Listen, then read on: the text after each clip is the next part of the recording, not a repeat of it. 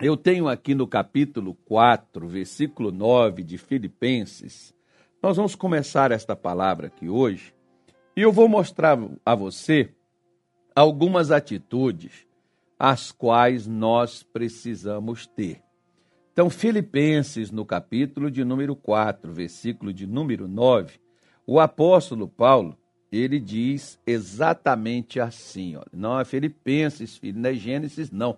Onde é que você está enfiando? Eu fiquei esperando tu colocar aí, é Filipenses 4. A diferença de Filipenses para Gênesis Alguém, alguém digita aí para mim, por favor, se você entendeu Gênesis. Que eu falei Filipenses com toda a clareza. E eles fazem isso para ver se eu estou na carne, para ver se eu estou no espírito, para ver se eu fico bravo. Não, não fico bravo, não. Vou colocar é fogo aqui nesse negócio, mas é fogo de Deus. Aí eu já fico os outros falando assim: ah, agora vai matar todo mundo, né? Os inimigos da os infernautas, como tem aí uns doutores que de vez em quando assistem a gente aí, fica depois passando mensagem off. Pode ver que daqui a pouco já vai estar mensagem aqui no meu WhatsApp aqui. É, porque é, o senhor é muito duro, o senhor é muito mau, o senhor, né? Agora eu vou, vou tacar fogo mesmo. Agora vamos lá, mas é fogo de Deus, gente. Calma, o pessoal fica na violência achando que fogo é tiro. Não, para aí, gente. Que isso? Que cabeça dura é essa? É fogo do céu.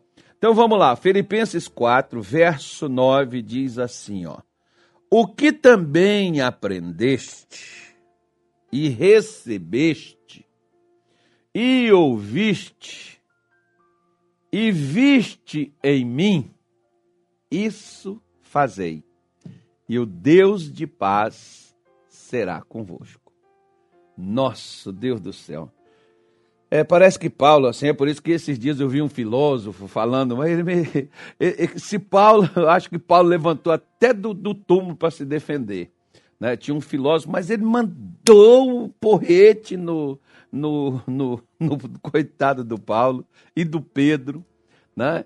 E ele é que eu acredito é nas palavras de Jesus, nas palavras desse Paulo aí, esse maluco, esse louco, esse cara aí que faz diferença novamente. Aí, coitado, Paulo deve ter remoído ali dentro do túmulo, quase que ele levantou para vir nesse cara e bateu assim uma, fazer assim uma, não, uma, uma, como chama aquele negócio com o pessoal, um debate um debate com aquele, com aquele filósofo, quase. Porque eu já estava quase debatendo com aquele mará para defender Paulo. Não, não para defender Paulo, defender o que Paulo ensinou, gente. Mas vamos lá. Primeiro, Paulo diz assim: ó, o que também aprendeste. Você já viu que às vezes, até convivendo com os filhos, com os pais, tem filho que não aprende com seus pais? Porque se aprendeu com os pais, por que são tão diferentes deles? Por que são o oposto dos pais, enquanto os pais têm um fino caráter? Enquanto a mãe é requintada, enquanto o pai é honesto, trabalhador, tem filhos totalmente avessos. A mesma coisa. Assim como tem aquelas igrejas, aqueles ministérios, onde a pessoa está ali, participa, faz parte daquilo ali. Será que aquela pessoa aprendeu com aquele líder? Aprendeu com aquele pastor realmente o que ele ensina? Ou apenas ouviu aqueles ensinamentos, mas não os colocou na prática? Assim como na faculdade, por exemplo, aonde os professores se desdobram para criar ali e fazer ali dos seus alunos pessoas de ponta, pessoas que resolvam problemas, pessoas que, infelizmente, às vezes muitos vão para a faculdade, estudam cinco anos e ainda, perdoa a expressão da palavra que é forte, são burros Aprendeu, aprendeu, aprendeu e não aprendeu nada, como diz alguns por aí, né? Ou seja, a pessoa passou lá cinco anos, tem um diploma, mas não aprendeu nada. Porque para resolver algo até concernente àquela situação, a pessoa não sabe. Da mesma forma, é a vida espiritual. Paulo está falando com o povo de Filipos. Olha, o que vocês, o que também aprendeste, o que vocês aprenderam com ele, né, o tempo que ele passou lá, e que vocês receberam, como eu disse para você, tem gente que aprende, mas não recebe, não acata. Ah, eu sei, minha mãe fala isso direto comigo, às vezes é o que muitos filhos alegam comigo. Né? Às vezes a mesma coisa, o marido ele, ele fala, né? até porque por uma coisa aqui, quer ver, moça? Eu vou dar uma palavra aqui só para os solteiros agora. Os casados, não, os casados saem da sala, tampam os ouvidos aí, só para os solteiros. Primeiro, sabe aquele rapaz do seu sonho? Ele não existe. Moça, sabe aquela mulher, o, o rapaz, sabe aquela mulher dos seus sonhos? Ela não existe, filho.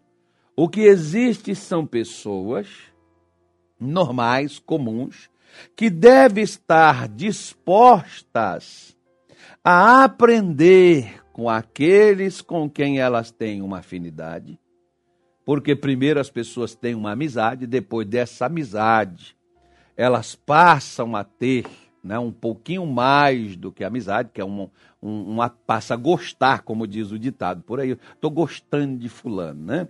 Tem gente que quando fala está gostando já está querendo casar. Aí depois desse gostar vem o amar. Né? Como é que eu sei, pastor, que eu estou amando uma pessoa? Ah, gostando de uma pessoa é quando você não se esquece dela. Né? Você está gostando, aí você não esquece, você está gostando daquela pessoa. E quando você está amando? Quando você não consegue viver sem ela. Aí, aí é amor. Aí não consegue ficar sem, aí tem que estar tá ali, né? Tem que estar tá por perto, aí tem que casar mesmo para viver junto, tá aquela coisa, esse negócio lindo aí. Só que aí vem, vem o seguinte: a senhora é a mulher dos sonhos do homem. Você tem que estar tá disposta que esse homem te treine para você ser aquela mulher dos sonhos dele. Rapaz, você é o príncipe encantado dos olhos verdes, negros, azuis ou cor de mel, qualquer outra cor que tem seus olhos, que essa moça sonha. E você tem que estar disposto a ser treinado por essa moça para que você seja esse príncipe encantado da vida dela e que esse encanto nunca quebre. Aí essa mulher vai estar feliz, era meus sonhos. Deus realizou meus sonhos. Casei com meu amado, eu sou do meu amado, meu amado é meu. Ah, o meu amado entre delícias. Ela vai estar que nem a mulher lá do, do Salomão lá, falando naquelas coisas, aquelas palavras maravilhosas, aquele, aquele amor meloso, né, que aquela mulher ali fala. Pois é. Então, né, é necessário que a pessoa aprenda, é necessário que a pessoa receba, é necessário que a pessoa ouça, até porque ninguém aprende se não ouvir. E às vezes a gente aprende vendo. Minha senhora, meu senhor, meu amigo, tenha cuidado com o que você faz. Os nossos filhos as pessoas que convivem perto de nós, às vezes elas são surdas e mudas. Elas não falam nada e elas não escutam nada, mas elas veem tudo. Elas enxergam. Elas observam tudo.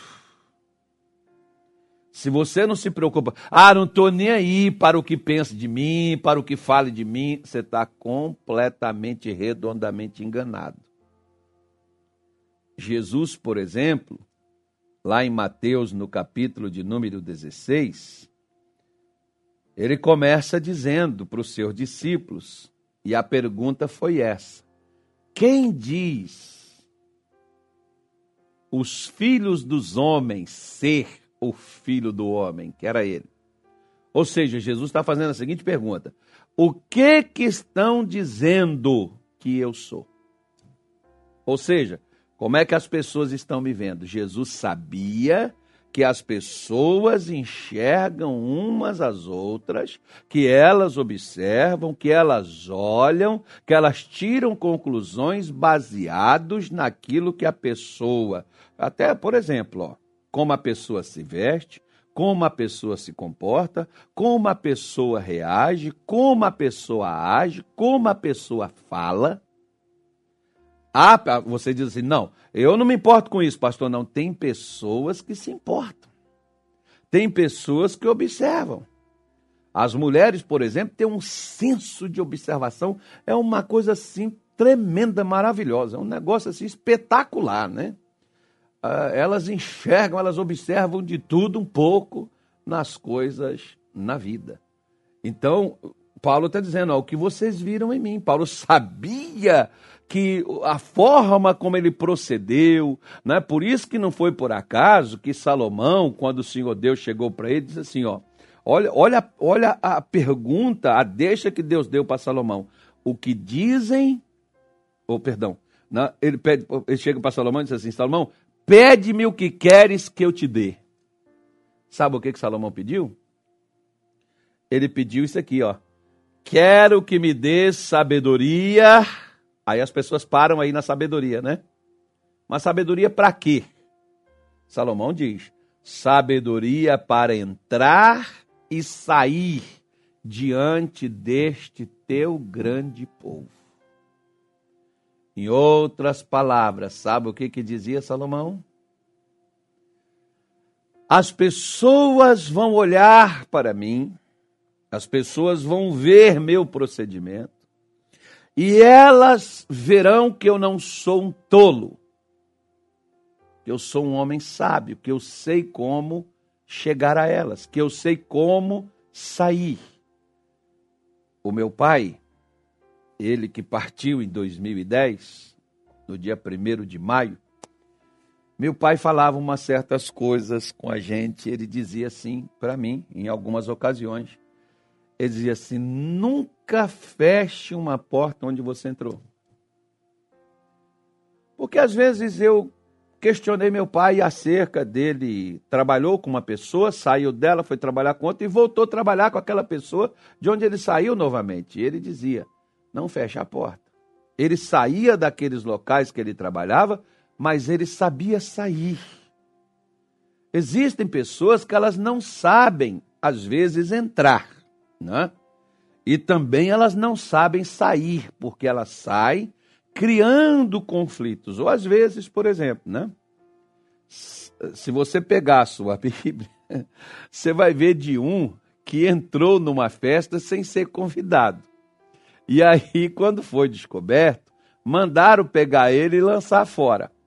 Você vai ver de um que entrou na, na eternidade, que estava na eternidade, mas virou outra coisa. E ele foi expulso de lá, ele foi batalha, guerra, luta, mas ele foi arrancado lá de dentro. Pois é, às vezes há pessoas que elas não sabem sair de onde elas estão e elas criam conflitos. Né? Tem pessoas que às vezes cria confusão quando chega e cria inimizade quando sai. Então, você vê que Paulo está dizendo: o que vistes em mim, isso fazeis. Você aprendeu? Aprendi. Você recebeu? Recebi. Você ouviu? Ouviu. Você viu como é que é que tem que ser? Vi. Ele disse: então faça. E se eu fizer isso aí? Ó, se você fizer isso aí, o Deus de paz será convosco. Porque Deus é Deus de paz, Deus não é Deus de confusão. Deus não é Deus de disputas, Deus não é Deus de batalhas, é de batalha contra o mal, mas não contra as pessoas, que muitas vezes nós batalhamos mais contra as pessoas do que realmente batalhas espirituais. Então, por isso é que nós precisamos ter cuidado, porque às vezes, na maior parte das batalhas em que nós fazemos do lado exterior da nossa vida, Sabe por que, que nós fracassamos e sabe por que, que nós não chegamos nem a batalhar? Por causa de um problema. Olha o que, que Paulo está dizendo. O Deus de paz será convosco. Meu senhor, minha senhora, há certas situações na vida que você pode ter dinheiro. Há certas situações na vida que você pode ter razão. Há certas situações na vida que pode tudo ser certo para você, mas tem uma coisa. Se você não estiver em paz, não adianta você ter dinheiro. Se você não estiver em paz, o problema não são as coisas que se levantam contra nós, mas quando essas coisas se levantam, como nós estamos? Então, primeira dica aqui, ó. Cuide. Ah, o, o, tinha um cantor aí, por exemplo, que inclusive minha mãe, quando eu nasci, por colocar nome lá, era para colocar nome Roberto Carlos. Aí chegou lá na hora, meu pai, ele esqueceu, colocou Carlos Roberto. Ficou melhor, né? Ficou mais bonito. Então, é, ficou próprio. Então, o Roberto Carlos né, dizia: são tantas emoções. Pois é. São tantas emoções vividas, são tantas emoções sentidas. E, pois é, e aí eu gostaria de fazer para a senhora e o senhor uma pergunta. Como é que está o seu emocional? Ah, pastor, eu nem me toca nesse assunto. Eu não estou nem dormindo, não estou nem comendo. Pois é. Se você quer uma das coisas melhores na vida, que é comer, você não está comendo. Né? Se você dormir, descansar, poxa, depois de um dia de trabalho, você não está conseguindo descansar, nossa, você está ruim mesmo. E onde é que você está ruim? Ah, minha luta, minha batalha, porque eu estou enfrentando um problema muito sério, eu estou enfrentando um câncer, o senhor não sabe o que eu estou passando, eu estou enfrentando uma situação difícil, eu estou desempregado. Não, querido, não é o problema que nos afeta. Problema é o nosso estado emocional. Quando nós emocionalmente estamos abalados, você pode ver, ó, diz o pessoal aí da ciência, não sou eu que estou falando, não, que quando nós estamos abalados, amedrontados, nós estamos assim desencorajados, a nossa imunidade baixa. E o curunguinha chegou perto, alguém Opa, já foi, já passou, já transmitiu, porque a, imunidade está lá embaixo. Medo, estressado. A imunidade está lá embaixo. Alguém espirrou perto de você, nem que for uma gripe, tu vai pegar. Né? Se não for uma gripe suína, pode ser a do morcego, pode ser de qualquer outra coisa, outros negócios mais aí por aí. Mas, nós vemos, por exemplo, que quando o povo de Israel eles saíram, arrumou-se o exército, pegou o rei Saul, o comandante do exército, né, o general, a, a, a, a, turma toda do Vamos Ver estava lá.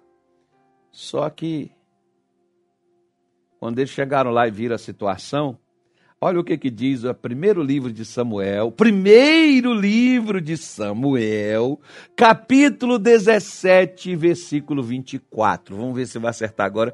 Vocês vão botar Judas, né? Se colocar Judas, aí a gente tem que fazer uma unção aqui nessa live aqui. Essa live vai funcionar. Não, fazer unção não. Eu vou fazer esses caras levantar todo dia, uma hora da manhã, e caminhar seis quilômetros comigo até ficar bom, não erra mais. Aí diz assim, ó, porém, porém todos os homens de Israel, vendo aquele homem, fugiam de diante dele e tremiam grandemente. Tá vendo aí? Quando eles viram aquele homem, Antes de ver, eles estavam encorajados, eles estavam eufóricos. Guerra, espada, lança, pega lá o pedaço de pau, vamos para cima desses filisteus, vamos acabar com essa galera, vamos voltar para nossa casa, abraçar nossos filhos, beijar nossas mulheres, vamos embora, Israel, ah! Tá todo mundo lá, né?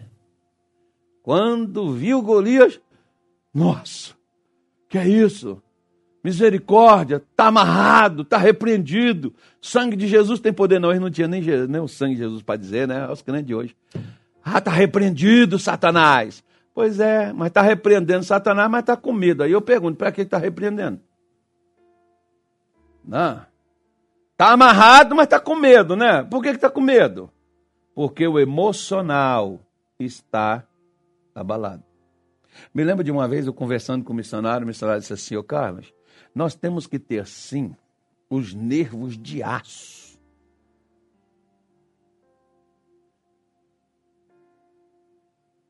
Os nervos de aço. Para ouvirmos as coisas e não nos abalarmos com elas. E na época, eu disse assim: eu chego lá. Eu chego lá. Ou seja, quando o nosso emocional ele se abala com o que vemos, com o que sentimos, com o que aparece diante dos nossos olhos, é porque nós ainda não aprendemos, não recebemos, não ouvimos e não vimos um exemplo concreto de fé de alguém que permaneceu diante de qualquer dificuldade que lhe tenha aparecido, permaneceu calmo, tranquilo, porque sabia em quem cria. É isso que Paulo está dizendo para nós. É isso que Paulo está afirmando para nós. Por isso é que, naquele dia de dificuldade, de luta, de, de revés, no Provérbios 24, versículo 10, Salomão diz o seguinte: né? É, se te mostrares frouxo no dia da angústia, a tua força será pequena. Às vezes, para muitos, por exemplo, essa palavra frouxo dá uma outra conotação, né? Mas deixa eu dizer para você que frouxo é mole. E Deus está dizendo: ó, você não pode ser mole. Você já pensou se o prego fosse mole? Ele nunca entraria na madeira. Então o prego não pode ser mole e o martelo não pode ser de sabão ele tem que ser de ferro. E outra coisa, nem prego tu tem que ser, tu tem que ser martelo, porque o martelo é que põe o prego dentro da madeira. O prego não entra lá sozinho. Então ele está nos mostrando, ó, se no dia da angústia, no dia do problema, no dia do sofrimento, no dia da adversidade, você for mole, é porque sua força é pequena você está visivelmente abalado pelas circunstâncias da vida. Então, tenha cuidado o que você aprendeu, o que você recebeu, o que você ouviu, o que você viu em homens de Deus, homens de Deus, homens de Deus. A gente tem que ver esses homens de Deus, como é que eles agem, como é que é. Aí como é que eu faço, pastor? Não existe esses homens mais. Então vai na Bíblia que você vê. Vai lá na Bíblia que você vai ver esses homens de Deus tranquilo, né? Se você não tem um homem de Deus aí, uma mulher de Deus aí, para você poder ver como que essa pessoa age. Não é na hora da benção, não. É na hora do problema, na hora da batalha, na hora da luta. E você vê e permanecer inabalável.